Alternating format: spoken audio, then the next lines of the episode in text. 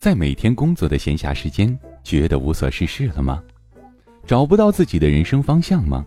还是在自己的人生十字路口不断的徘徊不前呢？你是否也烦恼过如何找到自己热爱的事业？你的人生有什么可能？你更尊敬哪一种人？你为什么而工作呢？朋友，谨以此文送给在苦难中的你，在装睡的你，怕走弯路的你，送给不完美的你，爱自由的你，追寻生命意义的你。感谢您倾听由古典编写、叶痕播讲、由喜马拉雅出品的《你的生命有什么可能》第四十五回，写给追寻生命意义的你。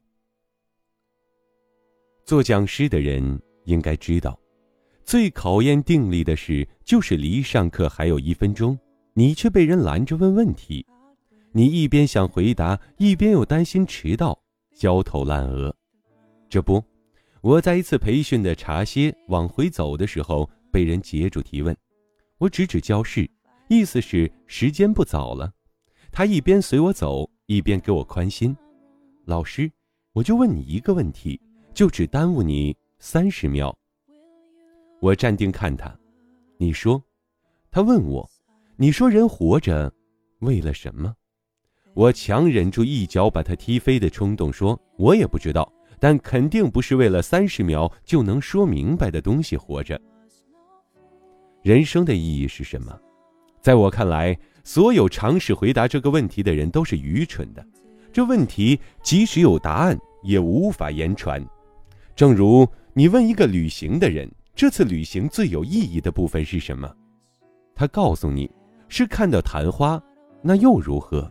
他无法告诉你，他从小就听说过昙花的故事，他曾经几次和昙花擦肩而过，而在一个有月亮的午夜，于小镇巷子里穿行，月光在青石板上如地毯铺开，他突然在淡淡的月光里看到一朵在某个住所门口安静开放的昙花。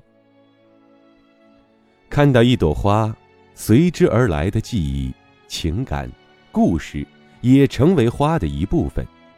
它告诉你生命最有意义的事，但与这个相关的记忆、情感与故事又从何说起？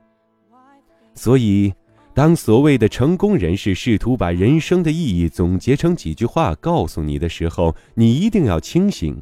那只是他自己的生命意义的其中一个说法而已，不是你的。所以，人生的意义绝对不在别人那里，只在你那里。假设我们的生命真的存在某种设定好的终极意义，那么我们如何才能知道？如果你的生命是一场电影，你会在什么时候知道电影的主题？好的电影。只会让你在字幕升起的时候才会恍然大悟，或者在看完电影好几天以后，你才终于明白某段话的意义。你不可能在看电影时知道电影的完整意义。同样，我们读一部小说，在小说的最后几页，故事的整体意义才会呈现。如果故事的主人公有自己的意识。在文章的某一段文字中，他真的能够知道整本书的真实意义吗？答案显然是不可能的。当切格瓦拉的头被砍下来，当他用尽最后一滴血抵抗入侵，他真的知道自己的意义就是被砍下头，被放到很多 T 恤上，成为理想主义的代言人，让世界有所改变吗？我想。并不可能。当时，切格瓦拉的奋斗背后一定有他赋予自己的意义。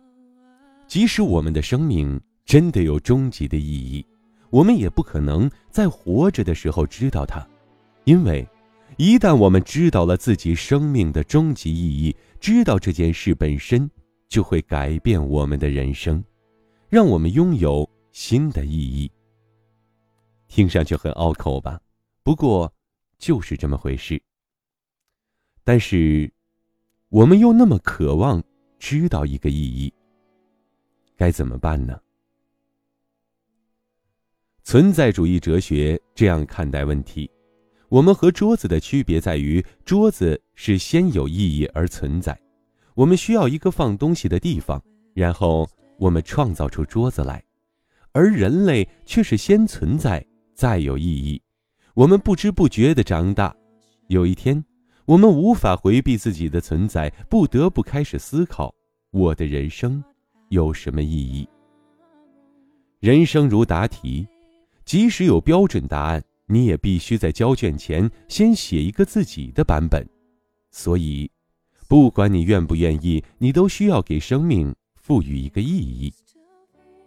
那么，接下来，你认为你的人生有什么意义？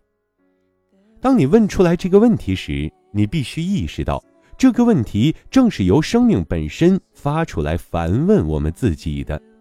你希望自己的生命有什么样的意义？你能够为这个意义承担什么样的责任？你能为这个意义付出什么样的代价？你能为生命付出什么，承担什么责任，生命就可以有什么样的意义？很多人无法面对这样严肃的话题，于是只好认为人生本来就没有什么意义。混下去就是好的，还有人选择了相信那些比较不会出错的固定答案，文化、宗教、标准答案。我不信神，在我看来，人生本没有什么设定的意义。如果想要有意义，你就只能自己创造一个，创造自己生命的意义，就是我的宗教。纪伯伦在诗里写道。你无法同时拥有青春和关于青春的知识，因为青春忙于生计，没有余暇去求知；而知识忙于寻求自我，无法享受生活。虽然生命整体的终极意义并不可知，但是意义却依然存在于每个片段之后。青年时，你知道童年的意义；而老年时，你才知道青年的意义。正如人生的每一个阶段、每一个时刻的意义都有不同，而在每一个片段之后，即使是痛苦、无趣，也都存在着自己的意义。重要的是把它们挖掘出来，赋予自己喜欢的意义，给自己的人生赋予一个意义，然后担起责任来。想要问问你敢不敢，像你说过那样的爱我？摘自刘若英，《为爱痴狂》。来做一个练习。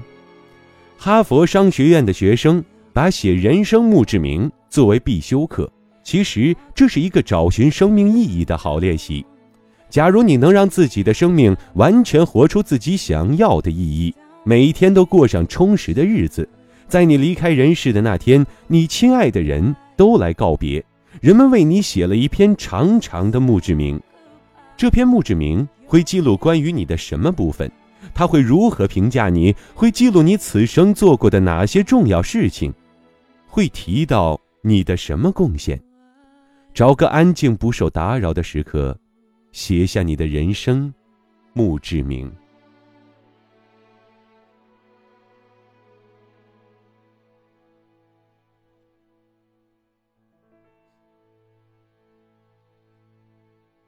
亲爱的听众朋友，您现在正在收听到的是由喜马拉雅出品的《你的生命有什么可能》。本文作者古典，播讲叶之痕。愿你过上我从未看见与理解的生活。我总在想，当一个作者要写跋，他一定是心情愉悦又激动的。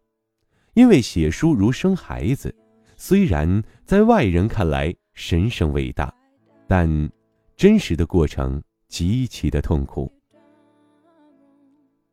文字的斟酌，数据的查找确认，插图的反复沟通，最后关头让人心痛的大段删减，就好像产床上的母亲，完全不会想到什么生命的伟大，只顾着使劲儿。当孩子出事，哇的一声嚎哭；当妈的长舒一口气，心里想的不是生命有多奇妙，而是终于完事了。这也就是我写拔的心情。在好多个写不出来文字的夜晚，我就靠想象着最后这部分的快乐，让自己坚持下去。当你看到这里，就证明我已经和你心领神会的聊了很久。此刻的你，最能理解和宽容我，愿意听我念叨几句。这本书是我的成长三部曲的第二部，第三本是一个完整的体系。从打破思维障碍的拆掉思维的墙，到看到更多你的生命有什么可能，到讨论如何自我成长的成长为自己的样子，所以这个拔也像是《成长为自己的样子》这本书的序。所以，我认为自己有很多理由，有很多话想说，可是就好像青春时代的送别。慢慢的陪你走了两个小时，站在站台，却说不出一句话。此时的我，也全然的语塞，觉得无话可说。想来想去，把一封写给我自己四个月大的女儿弯弯的信，作为本书的终点吧。亲爱的弯弯，在你出生的第六十八天。我亲爱的外婆，你的太姥姥去世了。我取消回北京的机票，飞到深圳送外婆离开。看到在外婆身边哭得那么伤心的妈妈，我一次次的告诉她，外婆并没有真的离开。外婆的样貌留在了我们身上。外婆给长工送糖的故事教会我们善良。外婆的辛劳让家庭变得兴旺。外婆的生命转化成了我们的，而我们的也会变成未来你的。当外婆用完了自己的生命，就离开了。这其实才是生命的真相。生命是一场破坏性的创造。我在产房看着你出生，你的出生给妈妈带来巨大的痛苦。你每天吃的奶水是妈妈身体的消耗。当你慢慢长大，妈妈的样貌、身材也都逐渐改变，活力从她的身上转移到你的身上。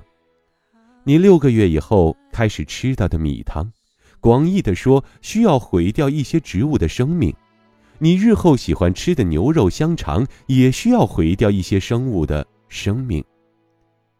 为了延续你的生命，你必须结束他们的生命。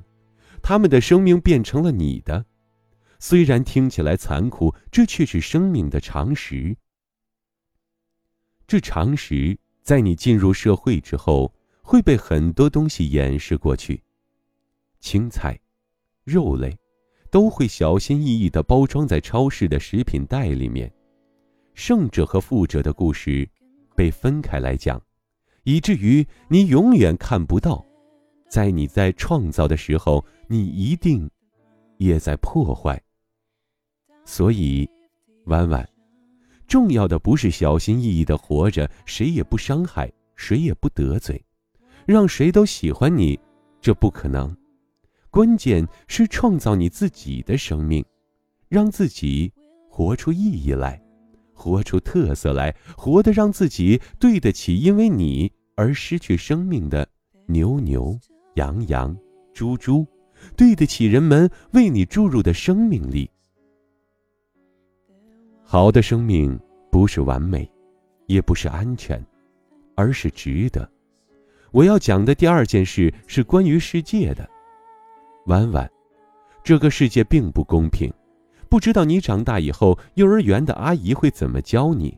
但是在你出生的时候，有个月嫂阿姨在我们家工作。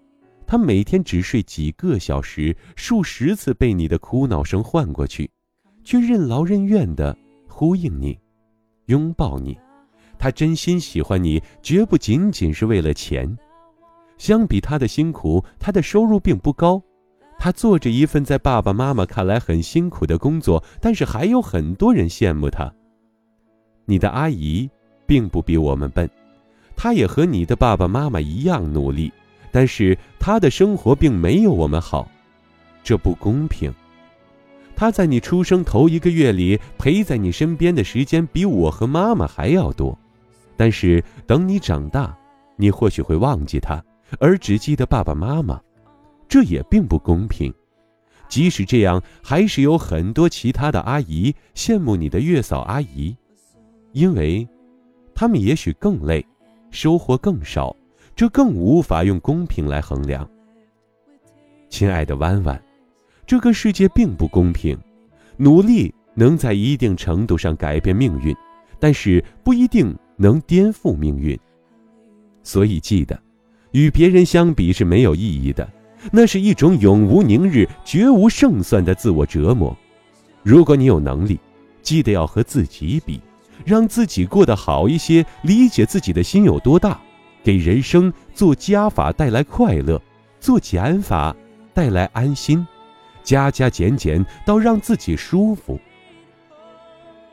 世界虽然没有给每个人提供完美的生活，却给每个人足够的资源。让他们收获自己应得的。如果你能活得再好一些，那么，去帮帮那些过得比你差的人，尤其是那些活得不够好还很努力的人。你和他们最有能力改变这个世界。要对世界有信心，它正在变好。怎么找到这个机会？好好的观察你身边的人，包括你自己。你的麻烦背后，就是你的天命。我要讲的第三件事是关于你与世界的关系。你要过得认真一些。从你出生到离开这段时间里，只有三万多天，而等到你能读懂这封信时，你已经花掉两千多天了，还有最后四千多天。你已衰老的精力无几。所以，记得要认真的生活。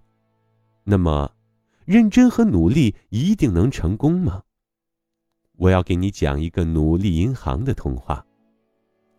有一个叫上帝的人，他开了一家奴隶银行，每个人都有一个自己名下的奴隶账户。每个人每天都在往里面存自己的努力。有的人存的多，有的人存的少。